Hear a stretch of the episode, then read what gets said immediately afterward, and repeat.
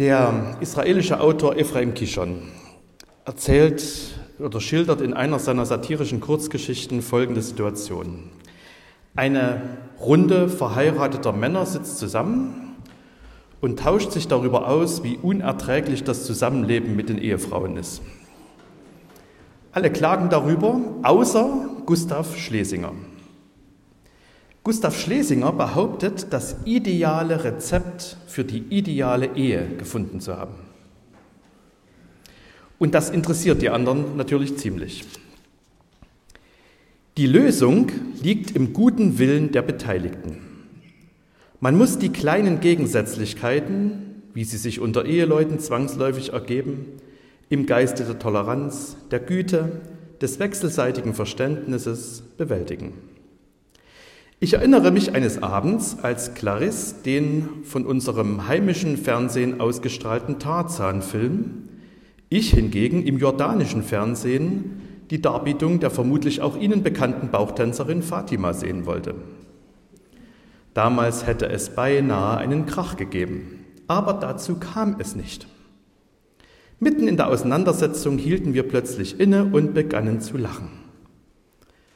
Warum, so fragten wir einander, Warum sollte jeder von uns nur seine eigenen Handtücher haben? Warum machen wir von dieser Methode nicht auch bei anderen Anlässen Gebrauch? Und am nächsten Tag kaufte ich ein zweites Fernsehgerät für Clarisse.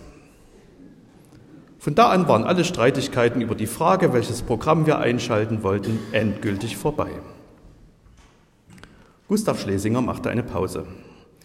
Ist das alles? wurde er gefragt. Nein, das war erst der Anfang. Nach und nach setzte sich dieses dualistische Prinzip auch für die anderen Aspekte unseres Zusammenlebens durch.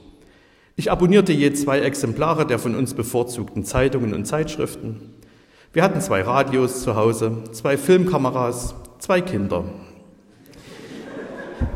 Ich, schickte, ich schenkte Clarisse einen Zweitwagen, um ihre Bewegungsfreiheit zu fördern, und wir vermauerten unseren Balkon um für mich ein zweites Schlafzimmer daraus zu machen. Aber all diese Dinge kosten doch eine Menge Geld, lautete die jetzt an Schlesinger gerichtete Frage. Für eine glückliche Ehe ist kein Opfer zu groß. Mit etwas gutem Willen lassen sich auch die finanziellen Probleme bewältigen, die durch den guten Willen entstehen. So habe ich zum Beispiel eine Wohnung im obersten Stockwerk unseres Hauses gemietet, obwohl ich dafür einen Bankkredit aufnehmen musste. Wohnung? Was für eine Wohnung? Meine. Der umgebaute Balkon war zweifellos eine große Hilfe, aber es blieben immer noch ein paar kleinere Reibungsflächen übrig, etwa das gemeinsame Badezimmer oder unsere Kleiderablage oder unsere Gespräche. Als Clarisse in Erfahrung brachte, dass oben eine Wohnung frei würde, war unser Entschluss sogleich gefasst. Und eine Woche später übersiedelte ich hinauf. Sie können sich nicht vorstellen, wie gut das unserer Ehe getan hat. Am Morgen brauchten wir einander nicht mehr mit gelangweilten Gesichtern gegenüber zu sitzen. Ich konnte Radieschen essen, so viel ich wollte. Die Post wurde uns gesondert zugestellt. Wie das? Ja, Clarisse hatte wieder ihren Mädchennamen angenommen. Damit begann eine der glücklichsten Phasen unserer Ehe. Aber nichts ist so gut, dass es sich nicht verbessern ließe. Nach wie vor musste ich damit rechnen, meiner Frau im Treppenhaus zu begegnen, wenn weder sie noch ich für ein solches Zusammentreffen in der richtigen psychologischen Verfassung wären. Auch der Lärm der Kinder könnte mich stören. Deshalb beschlossen wir meine Übersiedlung ans andere Ende der Stadt. Frieden stiften, indem man stiften geht.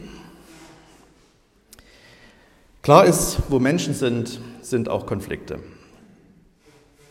Und solche Konflikte entstehen nicht nur, weil jemand was Böses will oder ein ausgesprochener Egoist oder ein ausgemachtes Ekel ist.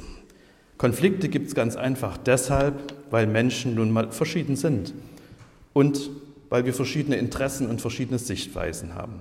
Das kennen wir von Geschwistern, das kennen wir in der Beziehung von Eltern und Kindern, das kennen wir aus der Ehe, das kennen wir vom Zusammenleben mit Kolleginnen und Kollegen am Arbeitsplatz. Und das gibt es auch in Gemeinden. Schon zur Zeit des Neuen Testaments. Die Briefe im Neuen Testament sind ja voll davon. Und auch heute.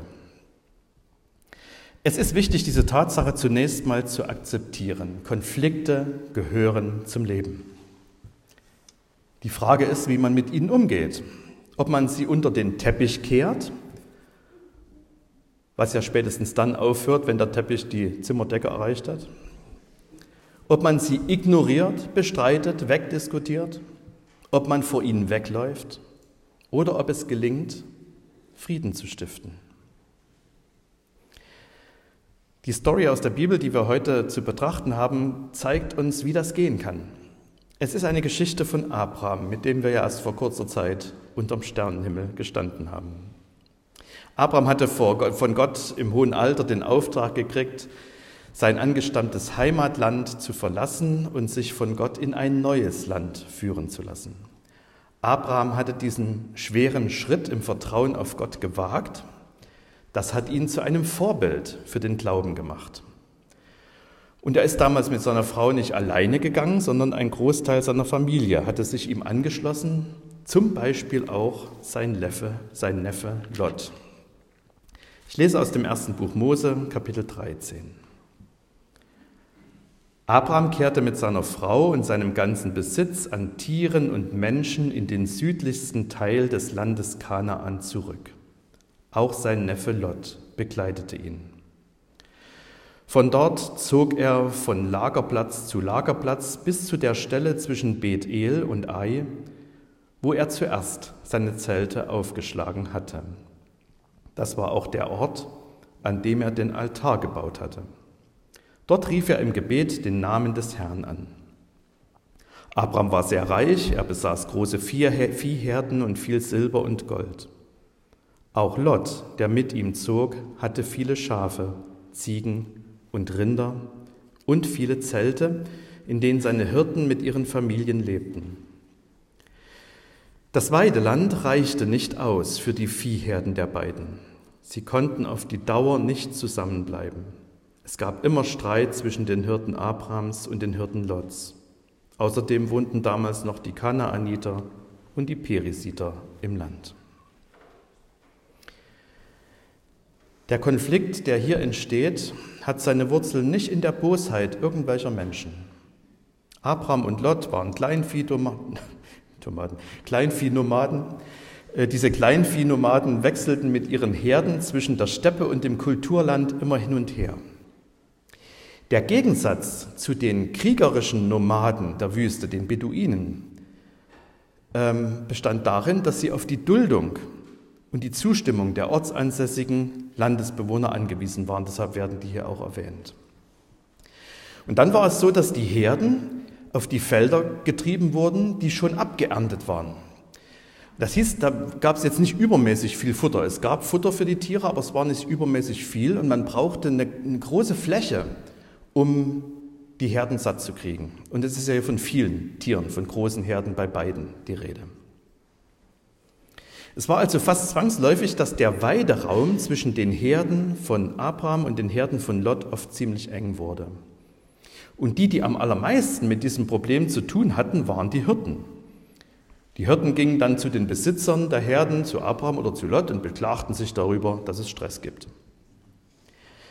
Und da zeigt sich nun ein Unterschied zwischen Abraham und Lot. Da sagte Abraham zu seinem Neffen, es soll doch kein Streit sein zwischen uns, auch nicht zwischen unseren Hirten. Wir sind doch Brüder. Abraham beginnt unter der Situation zu leiden. Er sagt nicht, naja, so ist das Leben eben. Und er sagt zu seinen Hirten nicht, also wenn die euch beschimpfen, lasst euch das nicht gefallen, macht's genauso, haut ruhig mal drauf sondern Abraham dachte, ja gut, Streit kann passieren, aber er muss bearbeitet werden. Hier wird was sichtbar, wovon im Neuen Testament oft die Rede ist. Da wird ja manchmal gesagt, wenn jemand Gott vertraut, wenn jemand mit Jesus lebt, dann ist er im Grunde schon der Bürger einer anderen Welt, der Bürger des Reiches Gottes, der Bürger des, ein Bürger des Himmelreichs. Er lebt und handelt zwar noch in dieser Welt, auf dieser Erde, aber er gehört eigentlich schon in eine andere Wirklichkeit, in Gottes Welt. Und das hört sich immer so kompliziert an man weiß gar nicht richtig, wie man sich das vorstellen soll. Hier kann man sehen, was das praktisch bedeutet. Lot hält den Streit der Hirten für völlig normal, ihn regt das überhaupt nicht auf. Abraham hat andere Maßstäbe. Er sieht die Situation sozusagen mit Gottes Augen. Und da sieht er, so soll es nicht sein. Gott hat uns neue Maßstäbe gegeben. Am Anfang seiner wichtigsten Rede, der Bergpredigt, nennt Jesus diese neuen Maßstäbe. Übermorgen am Gedenktag der Reformation werden wir uns damit näher beschäftigen. Da sagt Jesus unter anderem, freuen dürfen sich alle, die unter dieser heillosen Welt leiden. Gott wird ihrem Leid ein Ende machen. Das ist leider nicht das, was wir Tag für Tag in den Nachrichten hören, aber das ist Gottes gute Nachricht für uns. Und wenn wir uns von Gott prägen lassen, wenn wir unser Denken, unsere Sicht auf das Leben und auf die Welt von Gott bestimmen lassen, dann wird uns der heillose Zustand dieser Welt eben nicht egal sein. Dann werden wir uns daran nicht gewöhnen.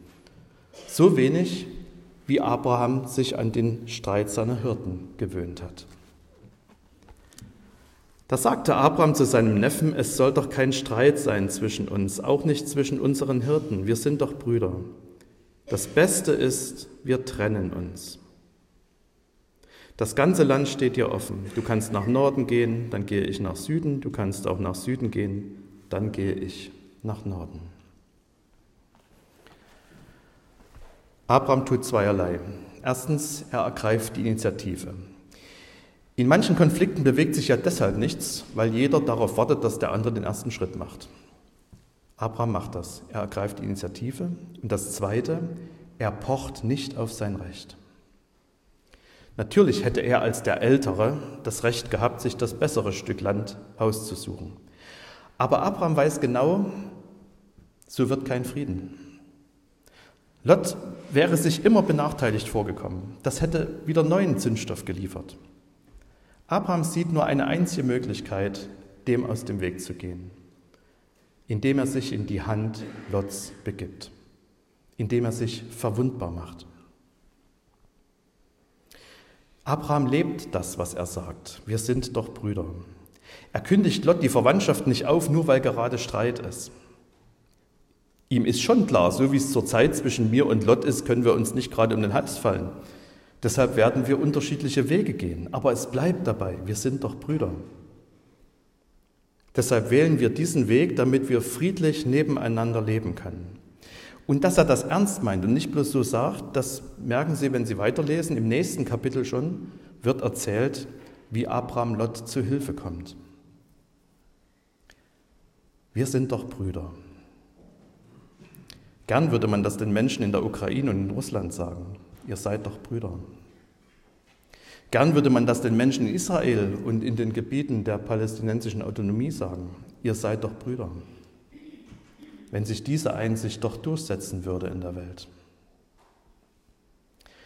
Vor einiger Zeit habe ich einem Freund erzählt, dass ich heute über diese Story predigen muss und er hat gesagt, naja, da wirst du auch was zu Israel sagen müssen. Und da habe ich so gedacht, muss ich das und kann ich das? Ihr seid doch Brüder. Ich traue mich nicht, das den Menschen in der Ukraine zu sagen, die von Russland überfallen wurden. Und ich traue mich erst recht nicht, das den Menschen in Israel zu sagen, die von der Hamas überfallen und deren Angehörige getötet und entführt wurden. Und ich habe so gedacht, vielleicht klappt das grundsätzlich mit dem ihr nicht. Ihr seid doch Brüder. Vielleicht geht das nur mit dem wir. Wir sind doch Brüder. Also, dass es einer der Beteiligten sagen muss und nicht jemand von außen, der da drauf guckt und es besser weiß. Die Fest und es kommt noch erschwerend dazu, was wir aus unseren Familien wissen. Die Feststellung, wir sind doch Brüder, wir sind doch Schwestern. Ich bin doch deine Mutter. Du bist doch meine Tochter. Du bist doch mein Sohn. Diese Feststellung ist nicht immer Teil der Lösung. Es ist manchmal auch Teil des Problems. Wir sind doch Brüder. Bei Abraham kommt aus dieser Einsicht ein genialer Vorschlag. Er teilt das Land, er teilt das Land und er lässt Lot wählen, welchen Teil er nimmt. Das ist genial einfach und genial gerecht. Also wenn Sie jemals was mit jemandem teilen müssen oder wenn Sie, wenn Kinder was teilen müssen und Sie müssen das als Eltern oder Großeltern moderieren, machen Sie es genauso. Sie nehmen die Menge, die zu teilen ist, Einer darf die beiden Hälften herstellen und der andere darf sich als erster eine Hälfte wählen. Das wird dafür sorgen, dass der, der teilt, nicht zu ungleiche Hälften macht, weil er damit rechnen muss, der andere nimmt sich das größere, das bessere Teil. Der eine teilt, der andere, der nicht geteilt hat, wählt, welches Stück er nimmt. So würde viel Gerechtigkeit entstehen. Natürlich wäre es besser, man würde es gerne lesen, wenn beide friedlich miteinander leben könnten. Aber manchmal geht das eben beim besten Willen nicht. Ich will gerne an der Stelle noch was Grundsätzliches sagen, damit ich nicht missverstanden werde. Ähm, hier wird Frieden durch Trennung erreicht. Und ich habe am Beginn eine Geschichte vorgelesen, die von der Ehe handelt. Und ich möchte nicht, dass irgendjemand hier rausgeht und sagt, also Pfarrer hat gesagt, äh, wenn es in der Ehe Stress gibt, dann ist Auseinanderlaufen das Beste, was man machen kann. Das behaupte ich überhaupt nicht. Diese Story, die wir hier lesen, will natürlich nicht die Ehescheidung als Mittel zum Frieden empfehlen. Da liegen die Dinge nochmal anders. Denn hier gehen nicht zwei Menschen auseinander, die sich versprochen haben, ein Leben lang in guten und in schweren Zeiten treu zu sein. Hier trennen sich Onkel und Neffe. Das ist nochmal eine andere Ebene. Da kommt der Generationenkonflikt noch mit dazu, der ja auch für die Verständigung und für Streit immer gut ist.